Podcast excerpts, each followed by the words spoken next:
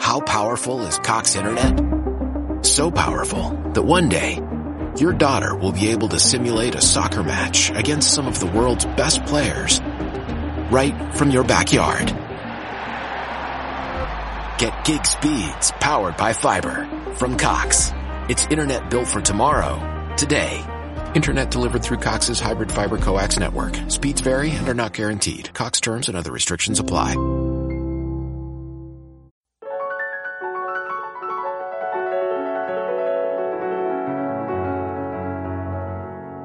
Te damos la bienvenida al podcast sobre estrés, psicología y ciencia, con el psicólogo Lucas Burgueño.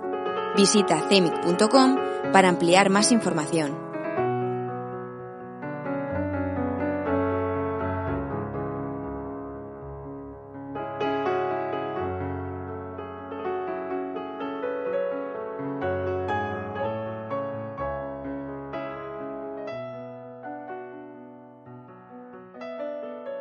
Te doy la bienvenida al podcast. Hoy tenemos con nosotros una invitada muy especial. ¿Por qué? Porque vamos a tratar un tema que no hemos tratado nunca en el podcast, que tiene que ver con la sexualidad, la psicología y otros ungüentos. La sexualidad y la psicología están muy relacionadas, o más de lo que en principio puede, puede parecer. Y en esa sociedad donde se habla tanto del sexo y cada vez el sexo es como un imperativo que está por todas partes, como reclamo publicitario casi constantemente, pero ¿qué relación tiene eh, la sexualidad con la psicología? ¿Qué relación tiene, por ejemplo, con la vida de pareja, con el disfrute o con las emociones? Para hablar de todo ello, hoy te doy la bienvenida al podcast de CEMIC, mi nombre es Lucas Burgueño y está con nosotros Ana Andrés Fernández, psicóloga, terapeuta familiar y de pareja, terapeuta MDR y como muchos psicólogos, estudió en la Universidad de Salamanca. Mi querida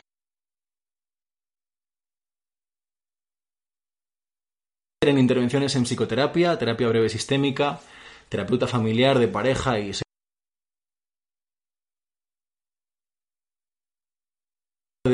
y es nivel 1 y 2 en training MDR y supervisión. Buenas tardes, Lucas.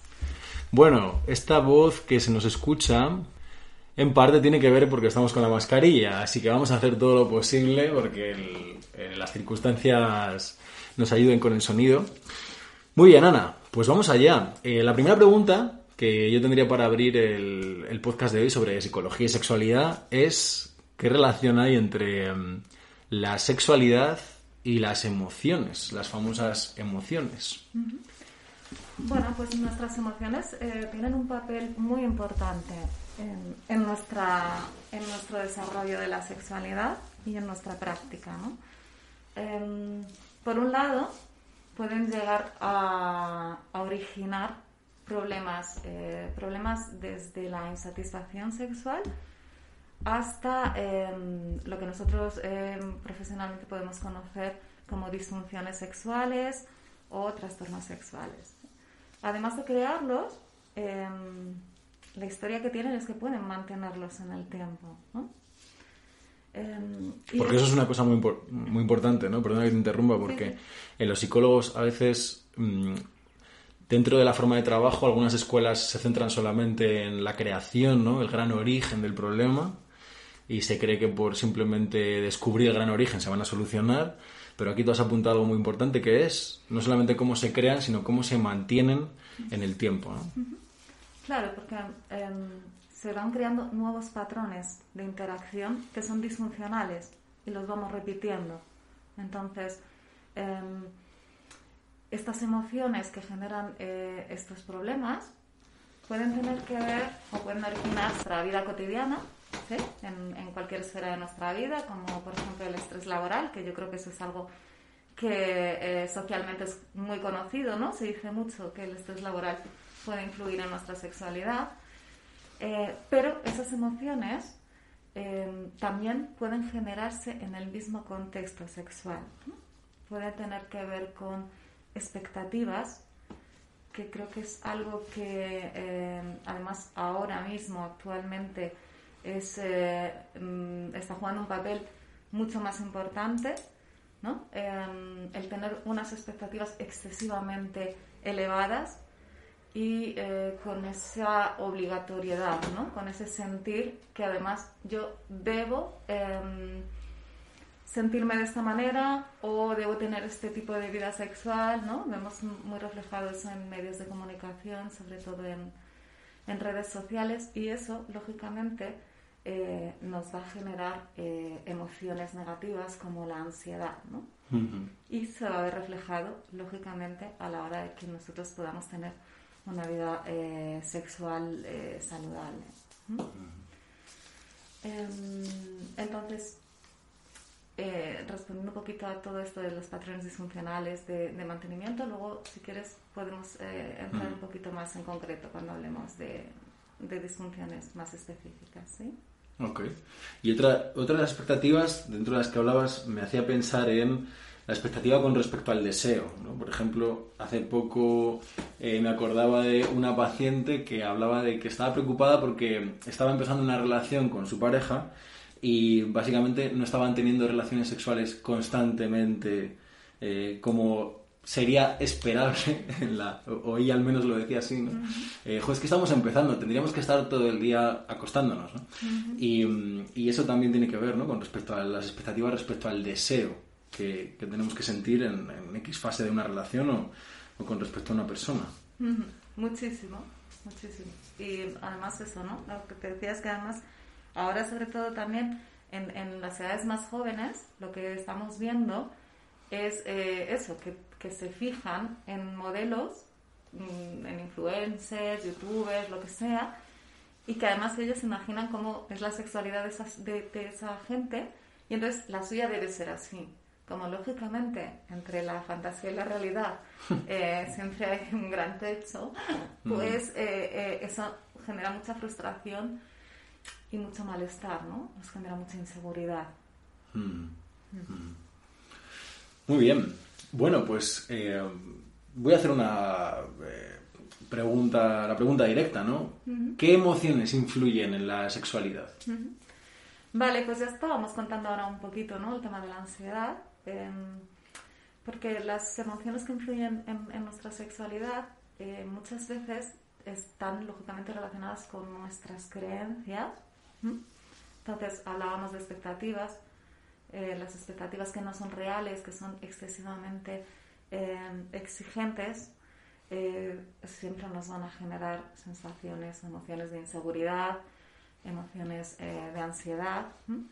Y además la ansiedad tiene un papel muy importante porque es totalmente incompatible con, con el deseo. ¿no?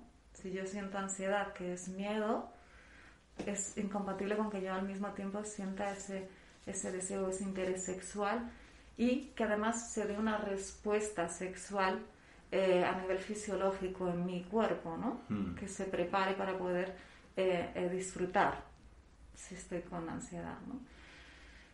otras emociones que influyen mucho también en nuestra sexualidad em, tienen que ver más con estados de ánimo, ¿no? Mm, más bien relacionados con la depresión.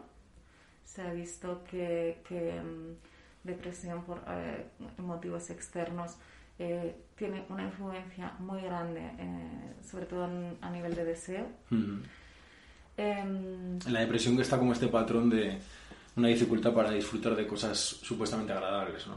Entonces, la sexualidad sería una de ellas. Exacto. Em, el tener una baja autoestima, que de nuevo las emociones eh, que, incluyen tienen que ver bueno, pues con, con esa también inseguridad. ¿no? Em, luego hay algo que también eh, que creo que a lo mejor eh, es, lo asociamos menos al tema de la sexualidad muchas veces, ¿no? Y es eh, esos patrones, esas personas que tienen patrones eh, donde tienen una eh, altísima necesidad de tenerlo todo controlado ¿no? en su vida, mm. necesidad de mucho control. Eso vuelve a generar ansiedad, vuelve a generar dificultades, no tanto de deseo, en este caso tiene más que ver con la ejecución, ¿no? y con el, eh, el, poder dejarse llevar y el poder disfrutar. Como soltar el, es el, soltar el control, ¿no? Que decimos en lenguaje de calle. Exacto. Y luego hay otras muchas emociones, ¿sí? Como que también tienen que ver con creencias, eh, pues como la culpa, la vergüenza, eh, bueno, pues por venir a lo mejor de, de una educación eh, más restrictiva eh, con respecto al, al, tema sexual, por ejemplo, ¿no? Em, o la culpa muchas veces tiene que ver con el sentir que no estamos eh, generando la satisfacción adecuada en, mm. en, nuestra pareja, ¿no? También personas que a lo mejor tienen un patrón donde las necesidades de los otros son más importantes que las suyas, ¿no? En su día a día y lógicamente al final lo reflejamos también en, la sexualidad, que es una esfera más ¿no? de, nuestra vida cotidiana.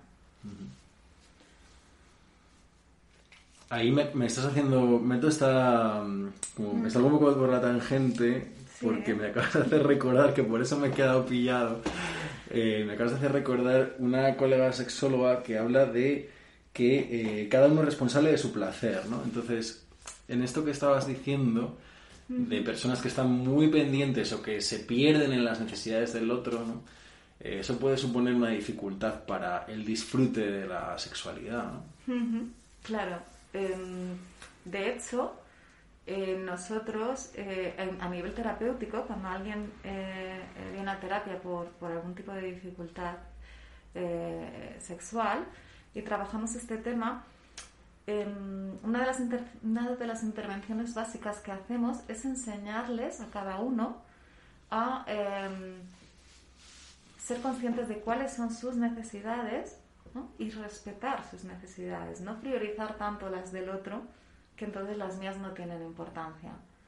Porque claro, eso al final luego eh, conlleva otro tipo de emociones, ¿no? Conlleva también otras frustraciones, porque al final eh, eso que era o se supone que tiene que ser placentero para los dos, al final yo no siento esa sensación de, de placer, ¿no? Y entonces eso puede generar que desarrollemos otro problema, que baja mi deseo, ¿no?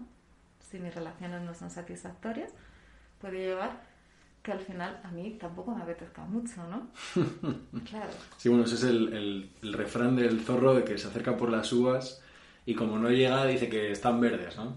O sea, es como, bueno, en realidad no me apetece tanto, aunque el mecanismo de, en ese caso el origen, ¿no? Podría ser que no se está obteniendo lo que realmente se desea en esa situación, ¿no? Se necesita. Pero porque esa persona eh, tiene ya un patrón donde no puede respetar sus propias necesidades, ¿no? No las hace, no las pone sobre la mesa en la situación. Mm, no les pone sobre la mesa, pero es que incluso eh, muchas veces a nivel consciente no son conscientes de esas necesidades, ¿sí? Mm. No, quiero decir, a ver si yo me explico.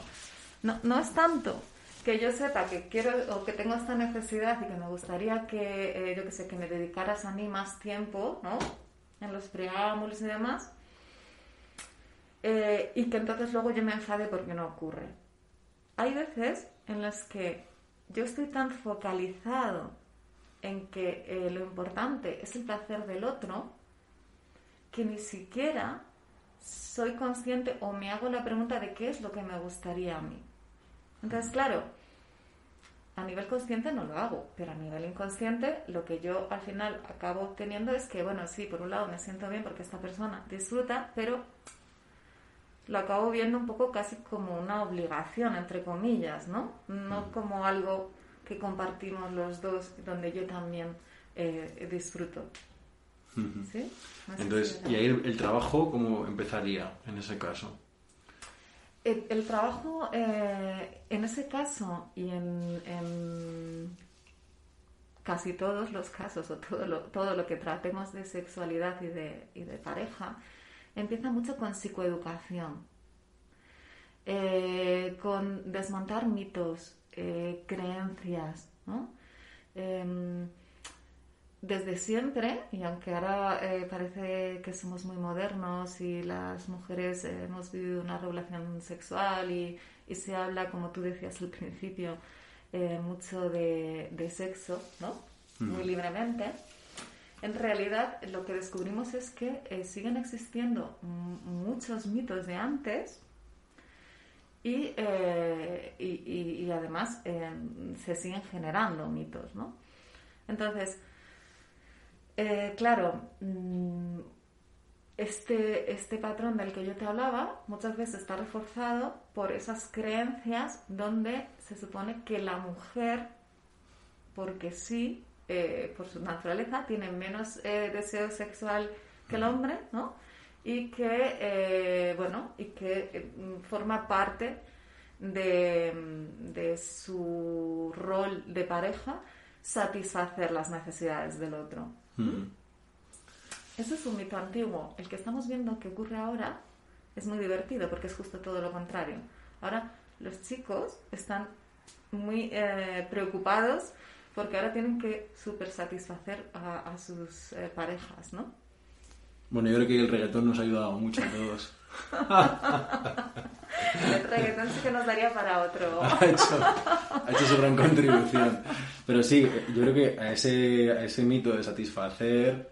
Bromeo con esto porque en las canciones de reggaetón siempre se habla de que se va a robar a la novia del otro a través de satisfacerla más que el otro, ¿no? Entonces, eh, esta canción de Batman y de si tu novio te deja sola, a mí me hace mucha gracia esa música, ¿no? Me, me divierto mucho escuchándola porque hablan de cosas muy explícitas y esto que tocabas de decir se ve. También otro de los mitos que, que mm, a mí me llama la atención, así como hablabas de el mito de que la mujer tiene menos deseo, menos necesidades, es el mito contrario también, eh, que es el de que el hombre siempre tiene deseo. Sí, eso es eh, terrible porque, porque, bueno, ya en el reggaetón no, nos lo dicen, ¿no? que hombre en el reggaetón no tiene deseo.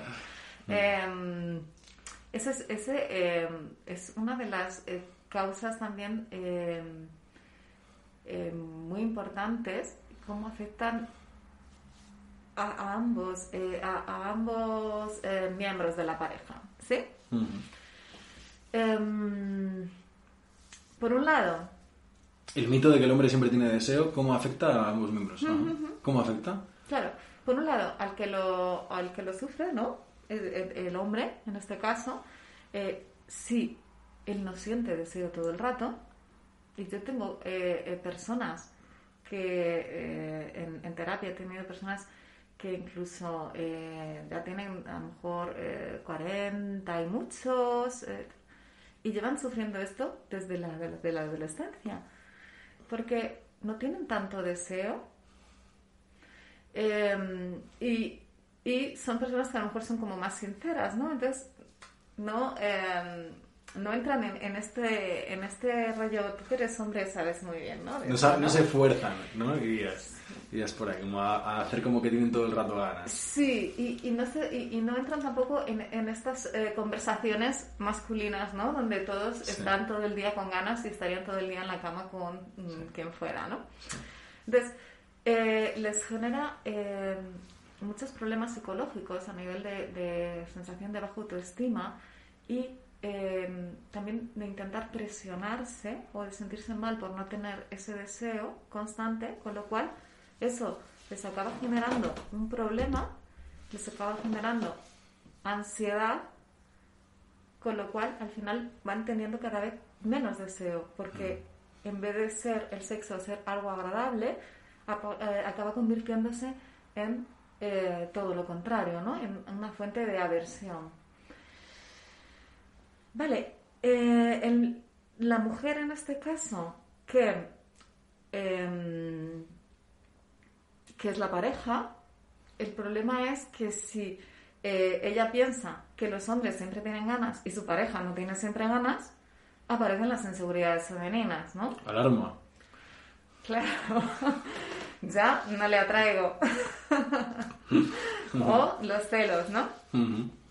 Y nos estamos riendo, eh, pero es cierto que además me está viniendo una pareja en concreto a, a mi cabeza em, que ha sufrido muchísimo durante años porque realmente ella eh, pensaba que, eh, que él estaba siendo infiel, ¿no? Porque no podía ser esto, de que él no tuviera ganas básicamente todos los días, ¿no? Mm. Mm. Eso es. Lo que pasa que efectivamente es con, los- con lo que nosotros llamamos los eventos internos, ¿no? Las emociones, los pensamientos, el deseo. em, ocurre que si lo intentas suprimir, como que se hace más saliente, pero si te intentas como forzar, eh, como que se convierte en una quimera, ¿no? De, de- sería como forzarte a, a querer comer todo el rato tarta de chocolate, ¿no? La tarta de chocolate es guay, pero si, si, todo, si tienes desayuno, comida, cena, tarta de chocolate y te obligas a que te guste, ocurre algo parecido, ¿no?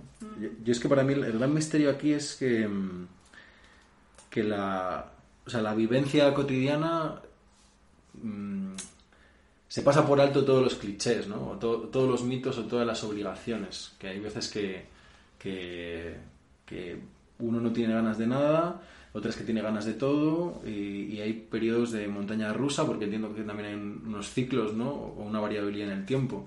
No tiene ni siquiera que ver tanto con, con la con la personalidad, ¿no? Con un estado constante. ¿Hay, ¿Qué cambios habría? ¿Podría haber cambios en ese sentido? Claro, em, tiene que ver mucho, sin que sea algo patológico, te refieres, ¿no? Claro, claro. Claro.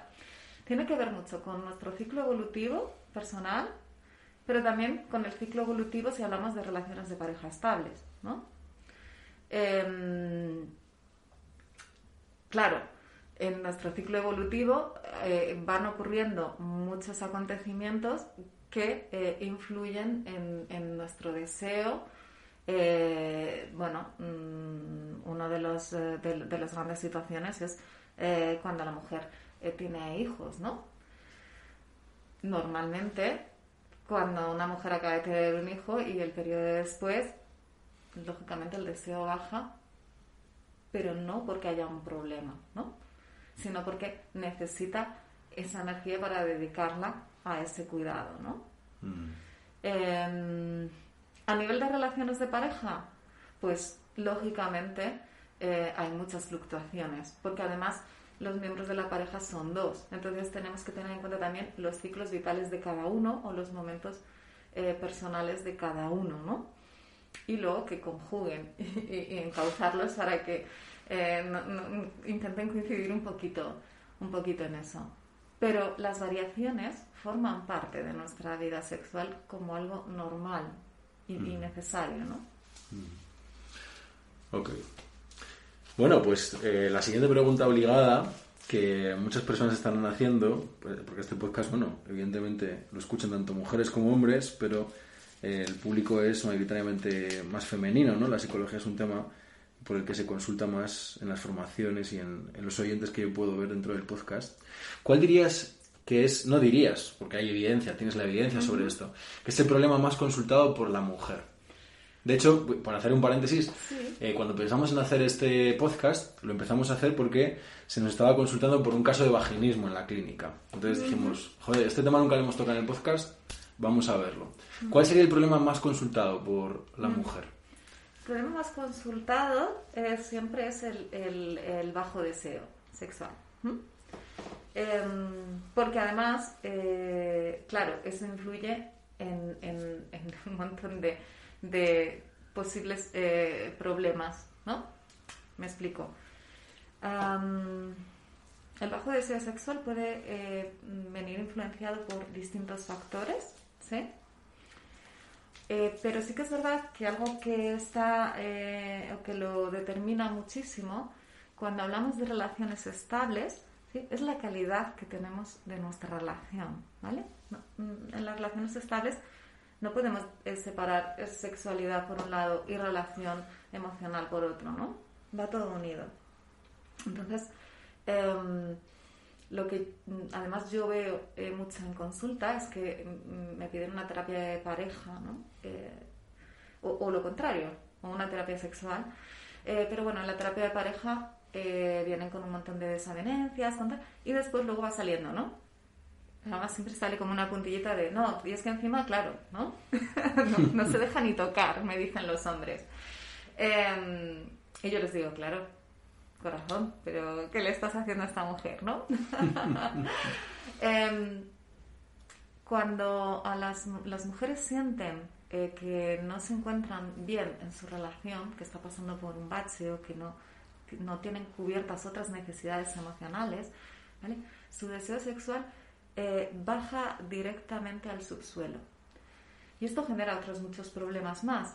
¿Por qué? Porque eh, esto no lo, no lo acaban de entender, ¿no? Los La parte masculina, quieres decir. No acaba de entender eso. Sí, la parte masculina no la acaba de entender porque eh, a algunos hombres sí que les ocurre, ¿vale? Pero a muchos no. No les baja tanto el, en el deseo. Y las mujeres se sienten culpables porque tampoco entienden por qué, muchas, no entienden por qué les pasa esto. ¿Mm? Entonces, eh, genera Que, mucho si más te entiendo bien, o sea, cuando hay una- un pro- algunos problemas dentro de la pareja o, o la parte o la mujer no tiene satisfechas otras necesidades, Ujú. eso incide más en su sexualidad, en su deseo sexual, de lo que pueda esa misma circunstancia, eso mismo incidir en el deseo del hombre. Sí. Ujú. Sí. Ok. Am, entonces, ¿cuál es el problema de que no exista deseo o de que haya poco deseo? Eh, que lógicamente va a influir en el resto de, la, de, de- de las fases de la respuesta sexual humana, ¿no? Si una mujer eh, no siente interés o no siente deseo y acaba manteniendo relaciones, muchas veces, bueno, por, la idea eh, de tener que satisfacer a su pareja, mm, por las creencias convencionales de que, bueno, no se puede estar X tiempo sin tener relaciones, me apetezca o no me apetezca, ¿no? Entonces, claro, ¿eso que va a generar? Que vaya a tener relaciones insatisfactorias, porque se está obligando a hacer algo que realmente no le apetece y que además en su cabeza probablemente lo que esté pensando es que esto se acabe por favor lo más rápido posible, ¿no? Ujú. Con lo cual, eh, no tiene la oportunidad de volver a tener alguna relación más satisfactoria que genere que su deseo aumente. ¿Bien? Y esto puede generar con el tiempo, si se mantiene en el tiempo, pues eh, em, problemas de anorgasmia, ¿no? De no tener orgasmos. Y esto, a su vez, se puede encadenar con que el hombre sienta que eh, ansiedad porque su mujer no, no, no, no tiene orgasmos o porque a su mujer no le gusta, con lo cual eh, eh, eso puede generar en el hombre incluso también un trastorno de erección, ¿no? Al no sentir ese deseo. Al no sentir ese deseo y al sentirse ansioso por intentar satisfacer a lo mejor a, esa, a, a su mujer, ¿no? Y no conseguirlo nunca. Entonces, Porque se desarrolla esa anorgasmia de la que hablabas antes. Ujú. Entonces, claro, si yo estoy muy ansioso, es más difícil que yo pueda tener también una, eh, una erección, ¿no? Si siento que mi mujer está deseando que yo acabe cuanto antes, pues es, es, eh, es muy normal, ¿no? Que se te baje también a ti el nivel de, de excitación. Em, Sí, hay en términos lacanianos, ¿no? Que se habla de Mm. desear el deseo del otro. sí, claro, claro, claro. Desear el deseo del otro, o sea, si yo veo que el otro no me desea, o sea, es como una- un colapso, ¿no? Absoluto. Claro. Sin embargo, los hombres eh, es muy raro, eh, es, es mucho más raro que un hombre consulte por tema de deseo. Es muy raro que un hombre consulte por cualquier cosa, en general. Sí, Pero, sí, normalmente vienen un poco obligados. pero por un tema de deseo más todavía, sí. Sí, sí. Que, lo- que luego es muy divertido, ¿no? Porque eh, normalmente vienen obligados, normalmente siempre es la mujer la que llama, eh, pero luego hay muchas veces que, que son los hombres los que están más encantados de, de venir a la terapia, ¿eh? Porque claro, yo creo que también tienen unas expectativas tan, tan horribles, ¿no? Que cuando vienen dicen, no, pues esto tampoco es, No está tan es mal". una tortura, ¿no? Sí, pero eh, con el mito que decías tú antes, ¿no? De mm, que el hombre siempre está dispuesto, eh, por eso es muy difícil que el hombre em, consulte por falta de deseo. Empieza a pensar que pueden ser otras cosas, ¿no? Pero no que, que él esté en, en, ese estado. ¿Cuándo vienen? Cuando ya tienen un trastorno de erección, porque claro, si no hay deseo, al final acabamos teniendo un trastorno de erección, ¿no?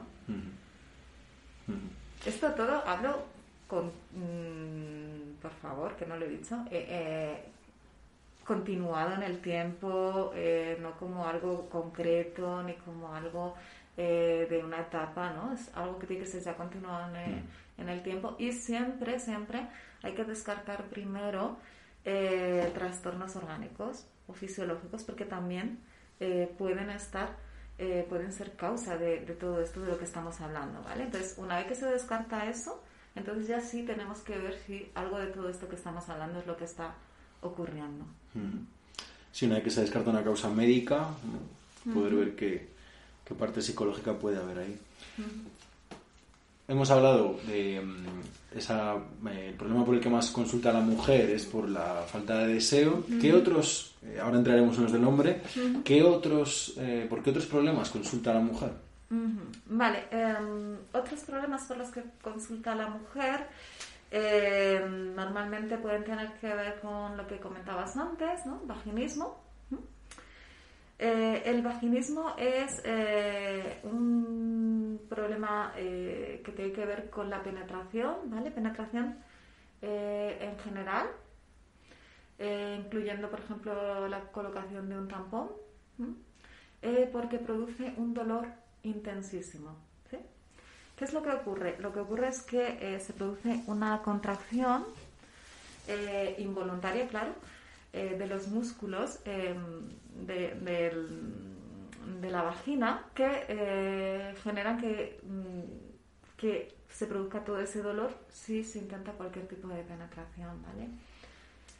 el vaginismo tiene em, distintas causas,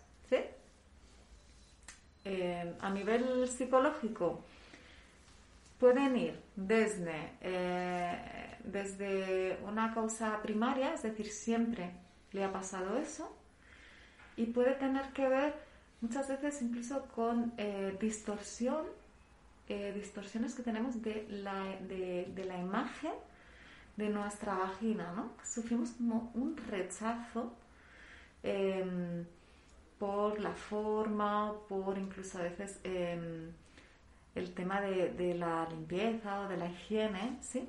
Y esto tiene mucho que ver con que es, realmente es una distorsión, ¿no?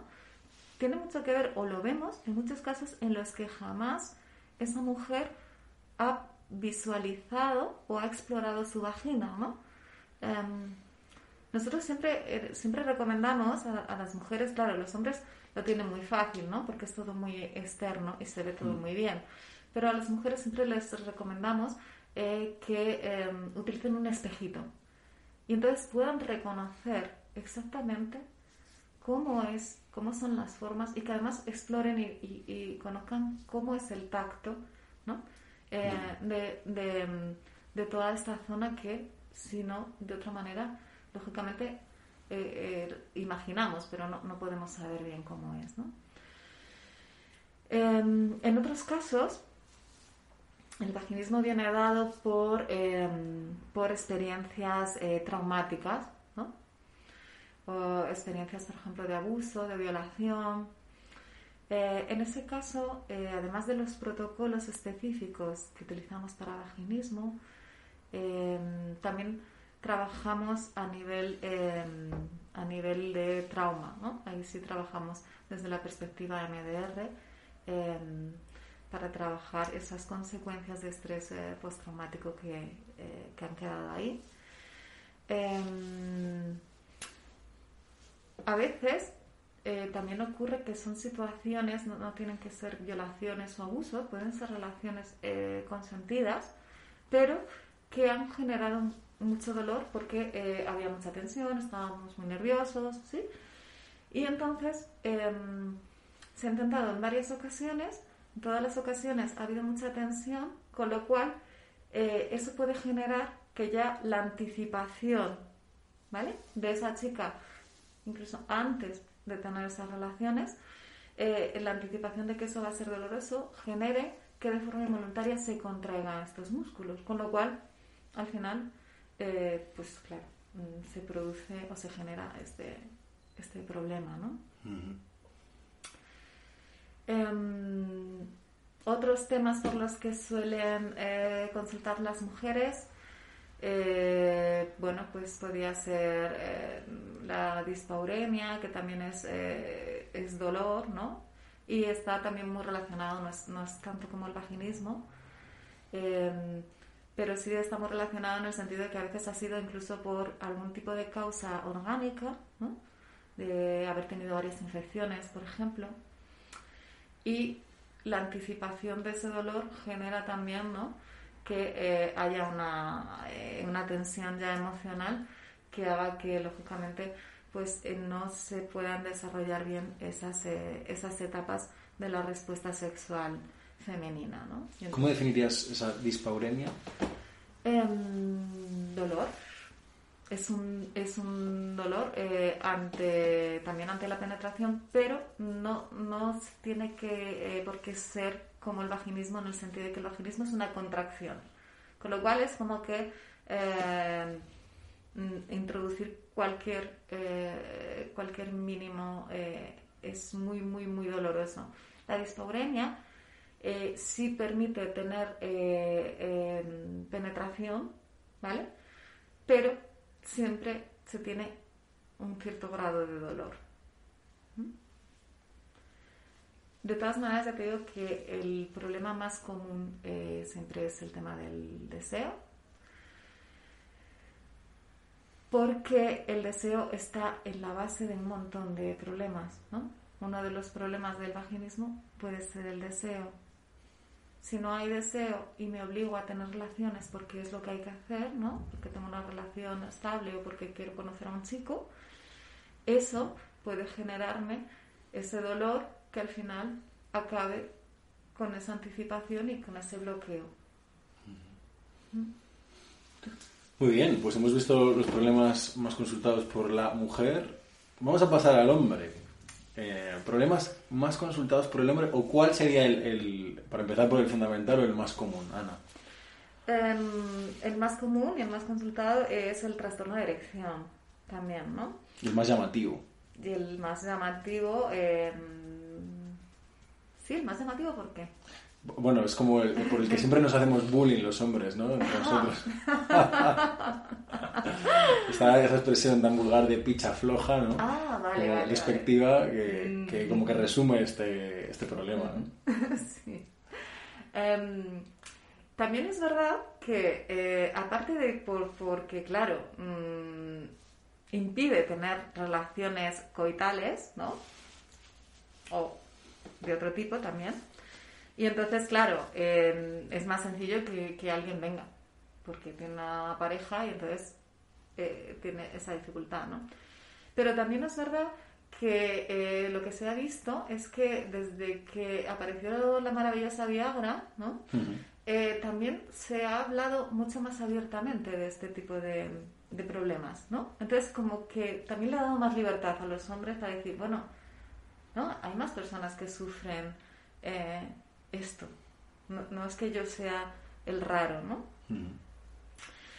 Em, ¿Qué genera eh, los trastornos de erección? Pues eh, normalmente tiene que ver con la ansiedad de ejecución, ¿no? Em, y con luego el mantenimiento de, de la erección. Muchas veces em, aparece por las cosas que habíamos hablado al principio. ¿vale? Ansiedad de ejecución. Yo eso quiero dejarlo ahí en... No, no, es que... Tiene un nombre interesante. Tiene un nombre interesante. Aquí, varones, apuntar, porque esto, esto es la clave, la madre del cordero. Ansiedad de ejecución, sí, sí. Sí, sí. claro, a veces el origen em, es, puede ser eh, lo que hablábamos al principio, ¿no? Eh, eh, externo, ¿no? Estrés laboral. Em, entonces ocurre una, una, situación de fracaso, ¿no? que además eh, eh, para los hombres esto es muy de fracaso. ¿no? Entonces em, ocurre una relación en la que no se tiene una erección o se pierde la erección. Eh, en lugar de atribuirlo a mi estrés laboral, ¿no? Ya los hombres empiezan muchas veces a dudar un poco, ¿no? Eh, de su masculinidad o de sus capacidades. Con lo cual, esto empieza a generar esa ansiedad para ver cómo lo voy a hacer la siguiente vez. Y entonces, la siguiente vez es la ansiedad de ejecución porque en lugar de dejar que eh, mi cuerpo eh, reaccione ante los estímulos, ¿no? Y de forma natural vaya surgiendo, yo voy a estar intentando provocar esa erección mentalmente, ¿no? ¿Y cuál es el siguiente problema? Que cuando ya he conseguido esa erección que me ha costado un montón, que en vez de estar aquí pendiente de lo que tengo que estar, estoy yo concentradísimo, después hay que mantenerla. Entonces, claro, eso ya es muchísima más ansiedad, con lo cual es lo más probable que ocurra es que se pierda la erección. ¿no? Que ya de por sí, me alegra que saques este tema, que de por sí la erección no tiene por qué ser constante a lo largo de una relación satisfactoria. Por supuesto. Que eso es otro de los mitos. ¿no? Por supuesto. Entonces, em, por eso se llama ansiedad de ejecución, porque eh, el hombre está tan pendiente de, que, tiene que tener una erección que lógicamente no está no puede estar eh, disfrutando de las sensaciones y, luego además tiene que tiene que mantenerlo no que eh, lo, cuento lo de mantenerlo porque además es cierto que provoca mucho sufrimiento no porque es como no no si yo ya lo conseguí pero cuando ya estaba ahí justo lo volví a perder no ¿Cómo no lo vas a perder, no? Si estás con, una ansiedad ya terrible. Em, hay veces que problemas de estos, ¿vale? Se generan porque ha ocurrido una sola vez. Parece surrealista esto, ¿eh? Una sola vez en la realidad, 500.000 en tu cabeza. Y 500.000 provocadas, claro, por esa ansiedad. Claro, claro. Sí, sí. Entonces, eh, eh, bueno, mm, puede tener que ver con eso, puede tener que ver, como decíamos antes, por estar demasiado pendiente de eh, satisfacer a, tu pareja. Lo que te decía antes que está pasando ahora, sobre todo con la gente más jovencita, es que les ocurre mucho también eso. Em, mm, tienen la sensación de que tienen que ser eh, me vas a permitir la palabra, pero es que lo digo mucho últimamente en los medios me hace mucha gracia, empotradores, ¿no? Macho empotrador. Que ya lo digo, digo, no, digo, no me lo puedo creer, que además no es eso, ¿no? Quiero decir, la sexualidad tiene muchos más matices, pero bueno, nos hemos quedado con esto. Entonces, sí, sí, sí. Eh, claro, eso les, les, les, genera también una ansiedad que, que, que, que mm, les genera muchas veces que les ocurra esto. Y claro, ellos sí que no lo entienden, porque bueno, un hombre de mediana edad dice, bueno, pero esto a mí no me ha pasado nunca, bueno, pues será por la edad, ¿no? Pero claro, que te venga un chaval de 20 y pocos años muerto de la vergüenza porque me pasa esto en la cama, yo que soy joven y tengo un montón de hormonas, ¿no? Mm. Tengo un problema muy grande, ¿no? Mm. No, es un problema de gestión, de cómo gestionas tus emociones, ¿no? Mm. Y cómo reacciona la pareja. También eso es cierto que, es muy importante, ¿no? Estamos hablando todo el rato un poquito de hombres y mujeres em, y estamos hablando de parejas heterosexuales, ¿no? Básicamente, pero, pero realmente eh, en, los casos en los que eh, son parejas eh, homosexuales, esto también, también se da, ¿no? Por supuesto. Y las reacciones de las parejas son muy importantes, porque claro, eh, si mi pareja eh, tiene eh, una, una primera erección y yo no me enfado, no, ¿no? Y entiendo que, bueno, pues no pasa nada, no me ofendo o no siento que es que yo ya no le gusto, que esa es otra, pues es más, más fácil que esto no vaya más. Y si vuelve a pasar, y yo vuelvo a tener también una actitud comprensiva, y ahí también se ve muchas veces qué calidad hay de relación de pareja, cuanta mejor calidad de relación de pareja hay, menos problemas sexuales. Entonces, eso también influye. ¿Qué pasa? Hay veces que las parejas reaccionan de una manera eh, totalmente distinta, ¿no? Se enfadan, se frustran. porque están reflejando más bien su propia inseguridad, ¿no? Hmm. Si estás perdiendo esa erección o si no tienes un orgasmo o si no tienes deseo es porque yo no te gusto o no te atraigo lo suficiente. Entonces me enfado. Con lo cual generamos muchísima culpa en la persona que está sufriendo esto, con lo cual su- lo que no era un problema lo podemos convertir en un problema. Sí, lo que es algo puntual, o lo que es algo momentáneo de ese día, como tú dices, de ese estrés laboral puntual. Claro, porque eh, antes yo recordaba esta frase, ¿no? De que cada uno es responsable de su placer, pero también por otro lado la sexualidad es un trabajo en equipo, ¿no? O es un trabajo de... Es un, es un juego de dos. Hmm. Lo que pasa es que esta esa... Claro, yo si, si estuviera escuchando el podcast es como, bueno, pero a ver, que alguien se aclare, por favor. O sea, esto es de cada uno o esto es de los dos. Eh, hay como un baile, ¿no? De ida y vuelta entre eh, atender las propias necesidades, atender las de la otra parte. Mm, hay como que saber bailar de un lado a otro, ¿no? Sin quedar... Porque entiendo que, por lo que, por lo que llevas desarrollado hasta ahora, eh, una parte del problema viene de quedarse atascado en el otro o quedarse atascado en uno. ¿no? Bien por estar muy pendiente de las necesidades del otro, me da igual otro, otra, otra, que por estar muy pendiente de lo que uno tiene que hacer o no atender en absoluto lo que el otro está pidiendo. Bueno, yo creo que esto eh, eh, no- es como eh, todo en la vida, ¿no? Necesitamos un cierto equilibrio. Em, centrarnos o, o que solo las necesidades del otro sean importantes no es bueno ni en mi sexualidad, ni en mi vida de pareja, ni en mi vida laboral, ni en, ni en mi vida familiar, ¿no? Ni de amigos. Em, estamos hablando un poco de los extremos porque son los que están generando este malestar, ¿no? Siempre eh, se busca un poco de equilibrio y, y, lógicamente eh, incluso dentro de cada relación o dentro de cada eh, momento que compartimos de intimidad con nuestra pareja puede ser diferente, ¿no? Puede ser que yo un día eh, específico mm, me centre mucho más en mi pareja porque me apetezca simplemente, ¿no?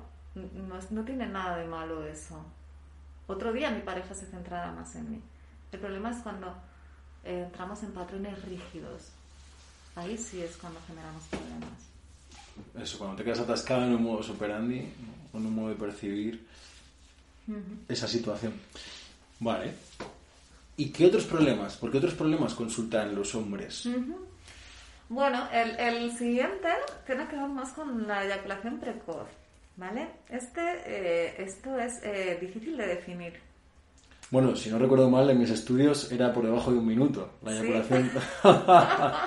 que nos reíamos mucho porque, joder. un- Sí, bueno, o sea, claro. el de, el de por debajo de un minuto. Entonces, el de 59 segundos es eyaculador precoz y el de Sí. un minuto ya no. Ya no, ¿Eh? Nos reíamos, del problema. Aguanta, aguanta.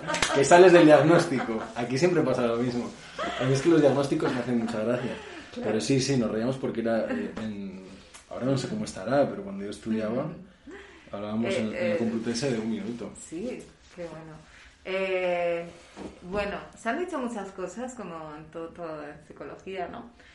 Eh, pero yo creo que lo que, a, a nivel sobre todo terapéutico, lo que más funciona o lo que más utilizamos, eh, tiene que ver con cada persona, ¿vale? No hay un estándar. Por eso, por eso empezaba diciendo que era difícil esto, ¿no? Claro, y por eso yo te hago el chiste por aquí Sí, un poco sí, de esto, porque es como.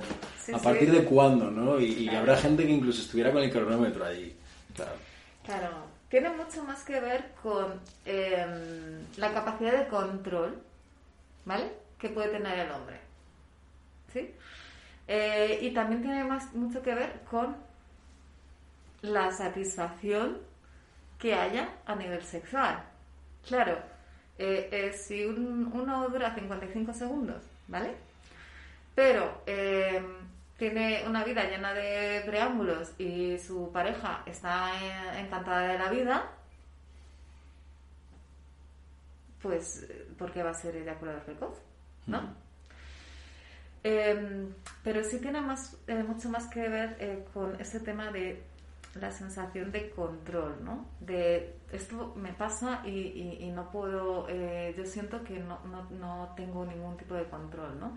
De hecho, los protocolos que se sirven, uy, que se, sirven, perdona, que, utilizamos, tienen que ver justamente con, con eso, con, em, con que la persona tome conciencia de las sensaciones físicas que va notando eh, para que pueda jugar en ese margen antes de llegar a ese punto de no mm. retorno. Mm-hmm. Entonces, em, ¿dónde se origina todo esto de la eyaculación precoz? Bueno, pues muchas veces eh, desde nuestra, desde la educación em, eh, más temprana, ¿no? Porque muchas veces, lamentablemente, la educación sexual más temprana, eh, sobre todo en los chicos, mm, tiene que ver con, la pornografía, con, y ahora pues cada vez eh, tiene mucho más acceso todavía, ¿no? Entonces, claro, es como un, un, disfrute rápido y mecánico y ya, ¿no?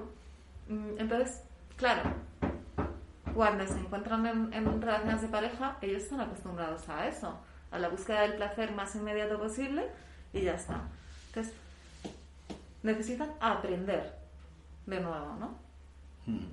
Es algo que eh, a los chicos además les da muchísima vergüenza. Bueno, hay hombres que jamás en la vida eh, han tratado esto ni lo tratarán nunca, ¿no? Eh, es más bien gente joven la que viene a consulta hmm. y les da mucha vergüenza y lo, lo pasan fatal porque piensan que esto no, ¿no? Eh, no tiene solución y que ellos además utilizan técnicas muy divertidas porque es pensar en otra cosa. Sí. ¿no? Con lo cual, al final, lo más probable es que pierdas la erección, ¿no? Sí, bueno, es que es como un jarro de agua fría. Sí. O que estés menos pendiente de tus sensaciones, con lo cual no las vas a poder controlar. Te va a volver a pasar, ¿no? Em, y esto puede generar, de nuevo, eh, en la pareja también, cuando no se trata, que la pareja pierda deseo, porque claro, ¿no? Y sin embargo, en, todas estas cosas que estamos hablando, ¿vale? Eh, se trabaja a nivel global cuando es a nivel de relación de pareja, que no lo he dicho, eh, se trabaja mucho eh, la relación de pareja y luego en cuestiones muy específicas, como por ejemplo la eyaculación precoz o eh, cuando es un trastorno de erección por la ansiedad de ejecución, hay, eh, o vaginismo, hay protocolos estandarizados em, que utilizamos y que realmente, eh, bueno, es un trabajo como muchas veces mucho más sencillo, si solo se trata de esto, si las causas son un poco estas, ¿vale? Es mucho más sencillo de, lo que la gente, la verdad, espera, ¿no? Hmm.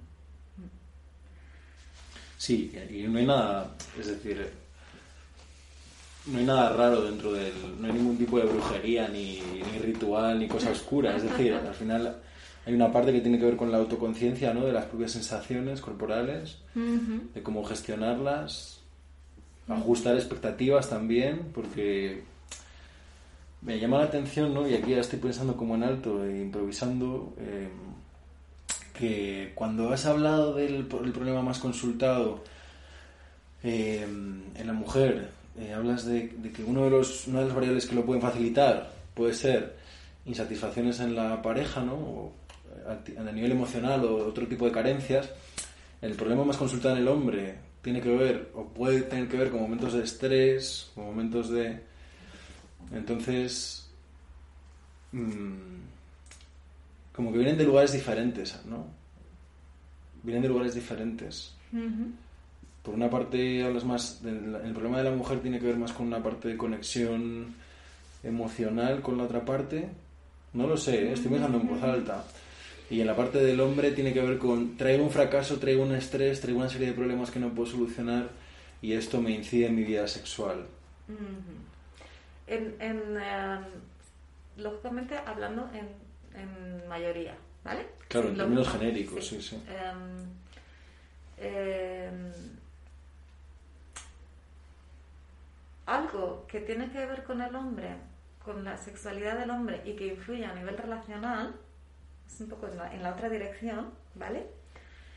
Es que cuando em, ellos no sienten satisfecha su vida sexual, ¿vale? Porque, bueno, pues porque, vamos a poner este caso, ¿no? Porque la mujer no siente deseo porque hay problemas en la relación de pareja, ¿no? Pues para el hombre, uno de los problemas fundamentales de la relación de pareja que te va a decir y que la mujer se va a indignar en muchísimos, muchísimos casos es el tema de las relaciones sexuales. Claro, la mujer que no tiene deseo, porque ella ve que hay otros muchos problemas de comunicación, de no sé qué, ¿no? Cuando el hombre viene y dice muchas veces como que ellos tampoco, ¿no? O ven alguno de los problemas o no, o no, pero no tantos como ella, pero uno fundamental es este. Em, claro, eso les genera muchísimo conflicto. Pero hay que tener en cuenta una cosa, y es que em, una de las formas que muchos hombres eh, han aprendido em, a mostrar su intimidad es a través de las relaciones sexuales.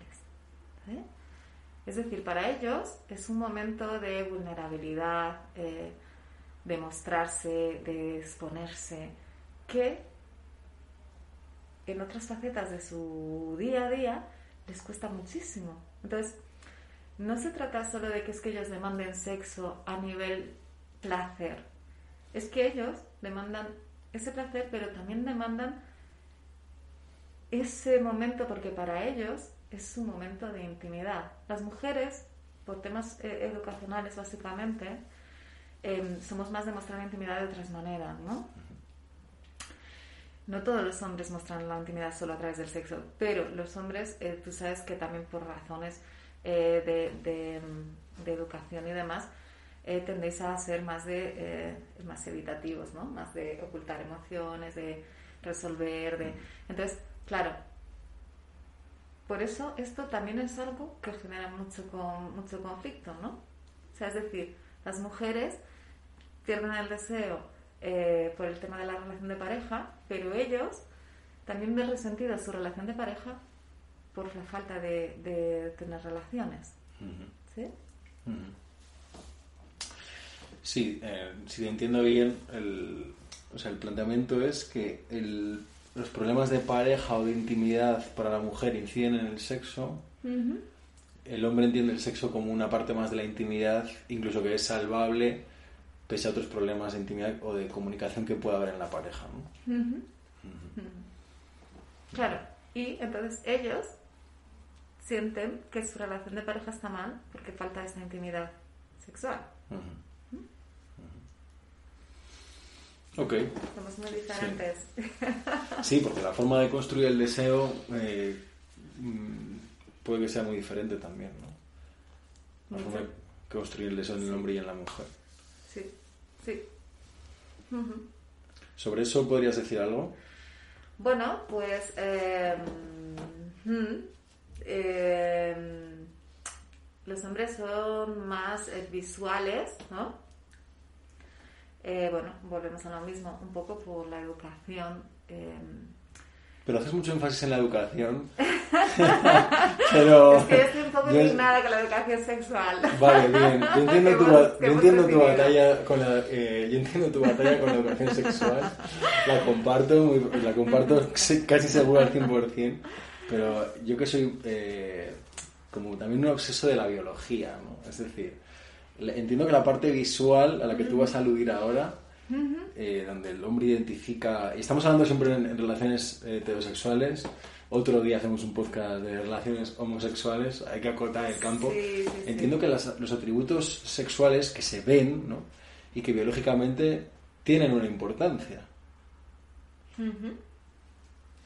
Y ahí la, la, parte de la excitación que tú estás comentando, de que el hombre, su excitación sea más de tipo visual. ¿Consigo conectar esos puntos? ¿Consigo ser claro? Eh, eh, sí. Mm, pero mm, desde mi punto de vista tiene más fuerza lo otro. Bueno, es que ese es el, ese es el eterno debate, ¿no? Es el eterno debate.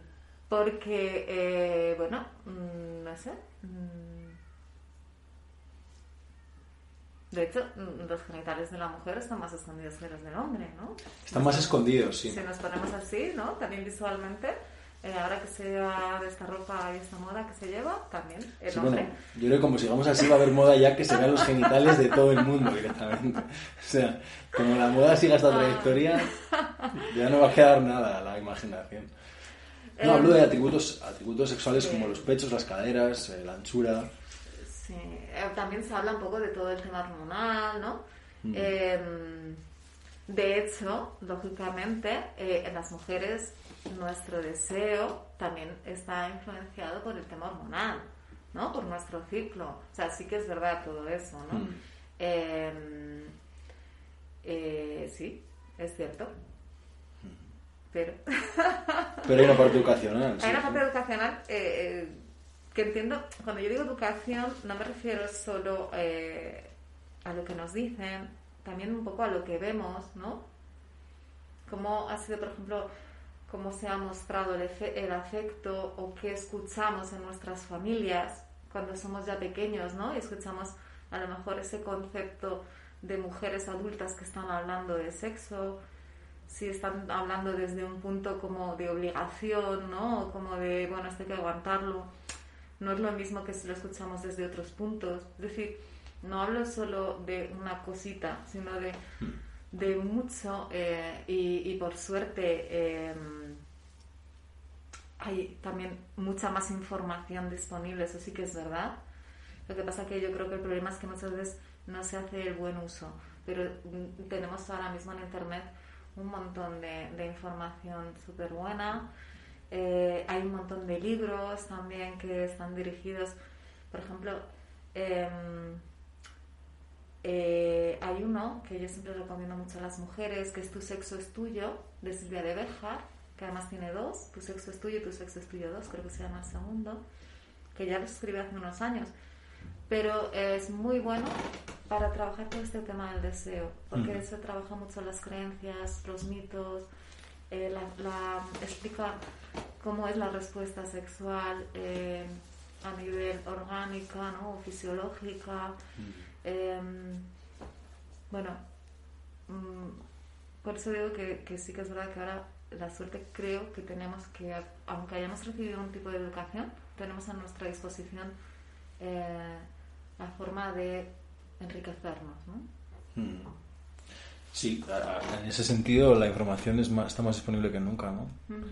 El, el punto bisagra es eh, si está, o sea, no si está accesible, sino si se consume o no, o, o qué se está consumiendo mayoritariamente.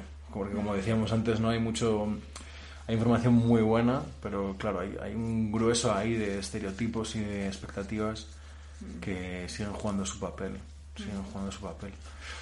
Bueno, hablábamos antes de, cómo se generan los problemas y, mm, en el que en el aire la pregunta de cómo se mantienen, ¿no? ¿Por qué se mantienen?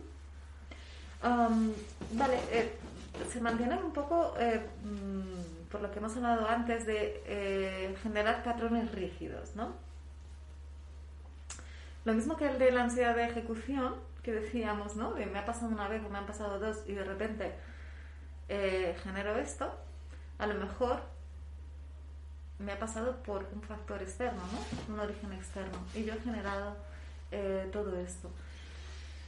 La respuesta que tiene nuestra pareja también, de nuevo, vuelve a ser eh, eh, fundamental, ¿no?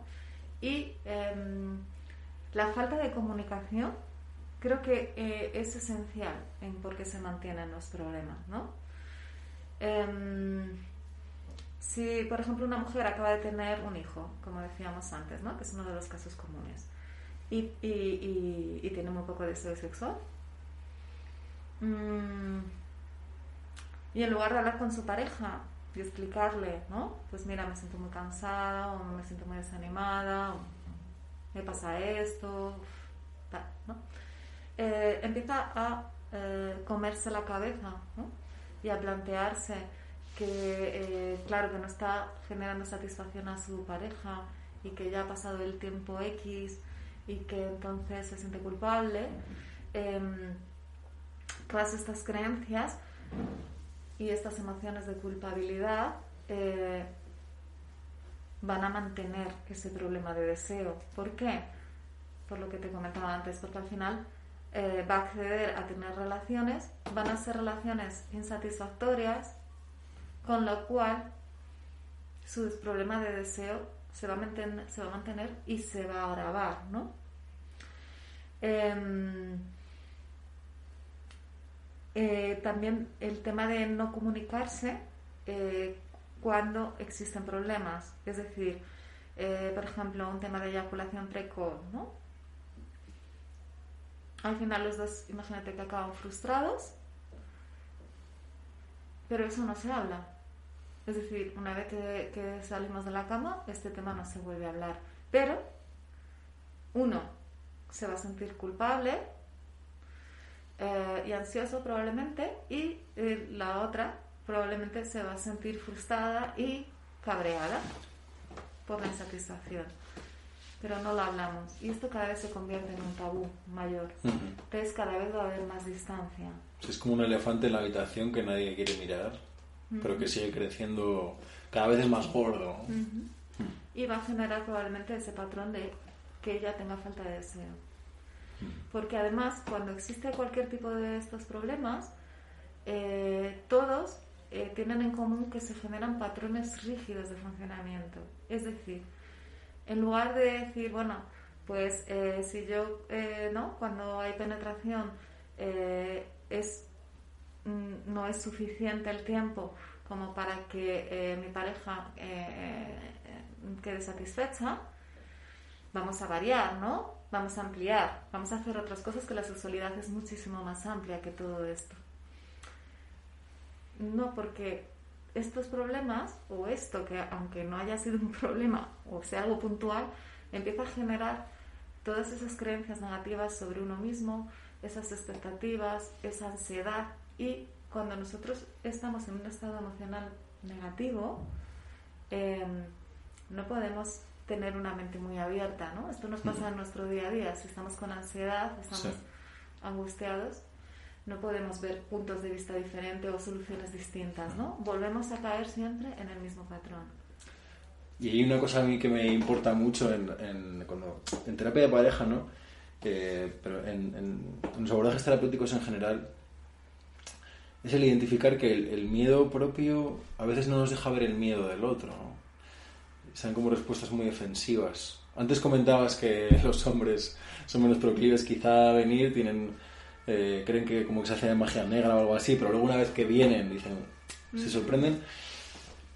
Y, yo creo que en parte tiene que ver con poder mirar al elefante que está ahí, pero que cada vez que se intenta hablar de eso, eh, las respuestas son muy polares, ¿no? Son como muy radicales por las dos partes, o rápidamente se cae en el ataque o se cae en sentirse menos valorado, minusvalorado, o en sentirse cuestionado o no deseada o no deseado y rápidamente se dan... Entonces la terapia en ese sentido facilita el que se pueda hablar en un espacio seguro, ¿no? Claro, eso es fundamental. Que permita, un espacio seguro que permita ordenar y, ver realmente qué es lo que está pasando en, todas las partes, ¿no? Porque si no, a veces se, se soluciona un problema haciendo como que, como que, o como que no existe o como que solamente una de las partes lo puede solucionar por sí sola. Claro. Sí. Además, em, algo fundamental es que se sientan validados que sientan validados sus, eh, sus sentimientos con respecto a esto, cada uno. Em, porque además muchas veces eh, eh, es lo que tú también dices, ¿no? No se muestra tampoco cómo uno se siente, no ya sobre el problema, ¿no? Sino cómo, cómo me siento yo con esto. Em, entonces, claro, es muy complicado resolverlo. De hecho, lo que sí que se ha visto también en, los estudios es que las parejas que tienen eh, mejor calidad de relación eh, y eso incluye una buena comunicación, eh, normalmente resuelven estas dificultades por ellos solos. Es decir, no lo, no, no lo convierten en patrones rígidos y en una disfunción. Se convierte pues eso, en una bajada de deseo puntual o estoy más deprimido o me ha pasado esto, ¿no? Eh, es que luego también hay, hay muchas cosas que hay, muchas situaciones en la vida que influyen en nuestra sexualidad, ¿no? El tema de las enfermedades, de operaciones quirúrgicas, el mm. tema de la de, la aceptación de nuestra figura corporal, eso mm. influye muchísimo también, ¿no? Mm. Eh, las mujeres que son operadas, ¿no? De, cáncer y, les estirpan una mama o las dos. Eh, todo eso, em, claro, ahí ya es, eh, entran otros factores que hay que trabajar muy importantes que tienen que ver ya con, mm. con el autoconcepto, con la valoración de uno mismo, ¿no? Y, y con eh, el posible rechazo que también eh, ocurre, claro, en, en, su pareja, ¿no? Hay parejas que, que dicen que no o que, o que nos rechazan y a lo mejor son ellas, las propias mujeres, las que sienten el miedo a que se rechazadas, pero hay otras eh, parejas que realmente sí sienten rechazo, ¿no? Porque es algo muy distinto de lo que había ahí siempre, ¿no? Sí, sí, que también es algo que no se puede controlar, ¿no? Ese rechazo. Porque así como el... O sea, el deseo no es algo que se pueda forzar, ni es algo que se pueda... No es algo que se, pueda forzar. Se puede trabajar. Se puede trabajar. Pero no forzar. Pero no se puede forzar. Claro.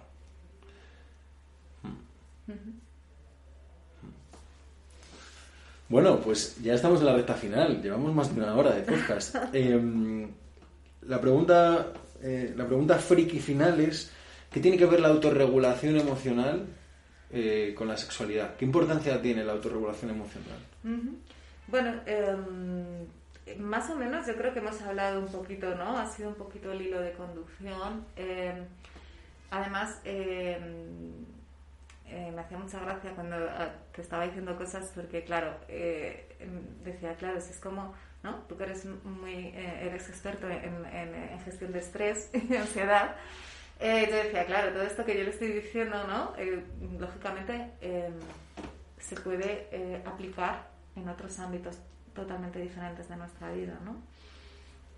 Entonces, ¿qué ocurre con nuestra gestión emocional? Un par de cositas solo. Eh, una, mm,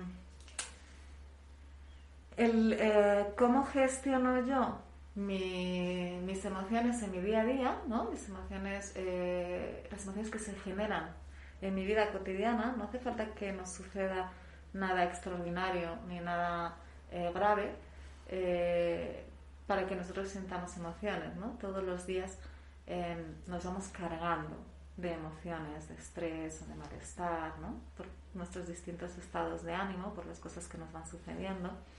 Entonces, claro, si nosotros hemos aprendido fórmulas o practicamos eh, eh, herramientas eh, que nos ayudan a regular todo ese malestar emocional diario, será mucho más sencillo que cuando nosotros nos encontremos en una de estas situaciones de las que estamos hablando, podamos gestionarlo de otra manera. Es decir, eh, por ejemplo, las expectativas esas tan exigentes, eso eh, ocurre en nuestra, en nuestra vida, en nuestro día a día. Hay personas que tienen un nivel de autoexigencia tan excesivamente alto que vive eh, en una situación de frustración constante y de malestar constante, ¿no? Porque nunca va a conseguir sus objetivos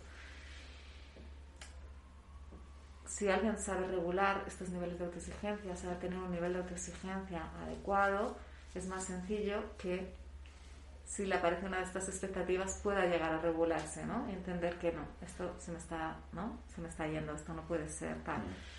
Em, así, un poco con todo, con toda esa ansiedad o esa necesidad de satisfacer al otro por encima de mi bienestar, eso eh, también es algo que, que podemos manejar eh, en, nuestro, en nuestro día a día, ¿no?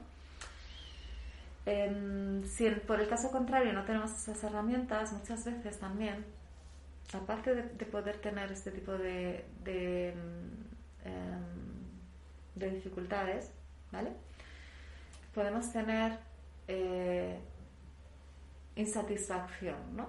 Tenemos, podemos tener, no a lo mejor un, un trastorno de todo esto que hemos hablado, pero sí una sensación de que no estamos satisfechos con nuestra vida sexual o que incluso si no la tuviéramos tampoco nos pasaba mucho, ¿no? Y eso sí que también tiene que ver con eh, cómo nos autorregulamos, ¿no? Si yo no me autorregulo en mi día a día, lo que me va a pasar muchas veces es que yo llego a mi casa y eh, lo único que necesite es desconectarme del todo, ¿no? Esto típico que decimos, bueno, yo a casa, bueno, yo lo único que quiero es tirarme al sofá, poner la tele y no enterarme de nada, porque ni siquiera estoy centrado en, en Bueno, está la tele. isla ¿no? de las tentaciones, claro. Sí. Bueno, aquí hay gente que, que lo pone para desconectar, pero se entera de muchas cosas. luego. es curioso, sí. Sí, cuando desconectamos total es incluso cuando están pasando las imágenes y nos da igual, ¿no? Que Ujú. esté en la isla de las tentaciones Sí. o no. Em, claro, si yo estoy en ese estado, lógicamente eh, no voy a sentir necesidades de contacto ni de... eh, ni, voy... Ni, ni- voy a poder eh, estar enfocada hacia el placer porque estoy cargada negativamente, por decirlo así, ¿no? Entonces, la autorregulación en nuestra vida cotidiana influye muchísimo en nuestra, en nuestra vida sexual y luego las dificultades que aparecen en nuestra vida sexual las podemos regular mejor si nosotros tenemos un buen nivel o un buen funcionamiento de autorregulación general ¿no? en nuestra vida. ¿Sí? No sé si... Sí, sí, yo según lo estoy escuchando lo pienso como...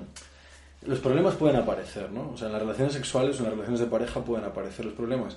Pero si yo, eh, mm, de alguna forma, sé identificar mis propios problemas, ¿no? Esta parte de autorregulación, o sé identificar mis propias expectativas, o mis propios miedos, o mis propios conflictos, es más fácil que los... Si yo me los puedo contar a mí, es más fácil también que se los pueda contar al otro. Porque yo eso es algo que me flipa el ser humano, ¿no? Es como...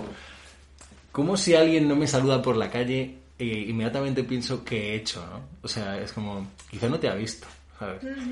Pero que esto me lo digo a mí mismo, ¿eh? O sea, te quiero decir que tenemos como una forma de explicarnos el mundo siempre muy egocéntrica, no en el sentido peyorativo de, de la palabra, sino de que nosotros somos agentes de todo. Entonces, si la otra persona no siente deseo, o si no tiene una erección, eh, ¿qué he hecho yo mal? ¿no? Y a veces no tiene tanto que ver con qué has hecho tú mal, como que a la otra persona le pasan cosas más allá de ti. ¿no? Es como toc toc, hay mundo más allá de ti, hello. Entonces, claro, la parte de autorregulación te permite a ti al menos contarte a ti mismo y por lo tanto ayudarte a contarle al otro, ¿no? ¿Qué está pasando? Por supuesto. Que el otro no se lo atribuya todo, ¿no? No se responsabilice igual de cosas que ni siquiera tiene responsabilidad. Y a veces eso puede generar que, eh, que no se convierta en un problema, pero otras veces es simplemente el ser consciente de lo que me está pasando es lo que me va a ayudar a que yo busque ayuda profesional para resolver esto. Ujú. En lugar de tirarme años pasándolo fatal, porque hemos hablado mucho de las personas que tienen pareja, pero las personas que no tienen pareja y tienen una de estas disfunciones, eh, claro, para ellos se les abre un mundo de dificultades, porque Ujú. ya eh, la expectativa de voy a conocer a una persona, pero cuando lleguemos a tener una relación, yo voy a tener este problema, inseguridad total, ¿no? No me va a querer, no soy suficiente, Ujú. Estoy defectuoso. Entonces, las personas Claro. que puedes tener un problema porque puedes tener una eyaculación precoz y eso no significa que tú autorregules mal en tu vida. Pero ¿cuál va a ser la diferencia? Que vas a buscar ayuda profesional para resolver ese problema. Si tú tienes una buena autorregulación. Ujú. Eso es. Que comienza siempre, ¿no? Por, por ser capaz de percibirse y percibir qué es lo que está ocurriendo. En vez de saltar a la crítica o a la censura, ¿no? Sin el poder. Mm. Muy bien, estupendo. Pues ha sido un placer tenerte en el podcast. Igualmente. Muchas gracias.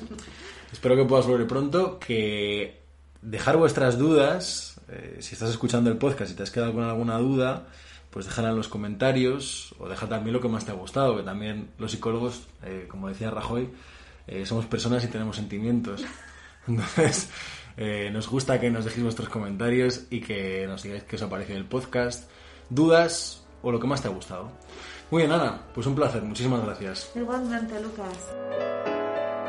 Recuerda que puedes seguirnos en redes sociales para conocer todos nuestros cursos, las últimas noticias y nuestra clínica. Arroba lucasburgueño, arroba barra baja cemic barra baja.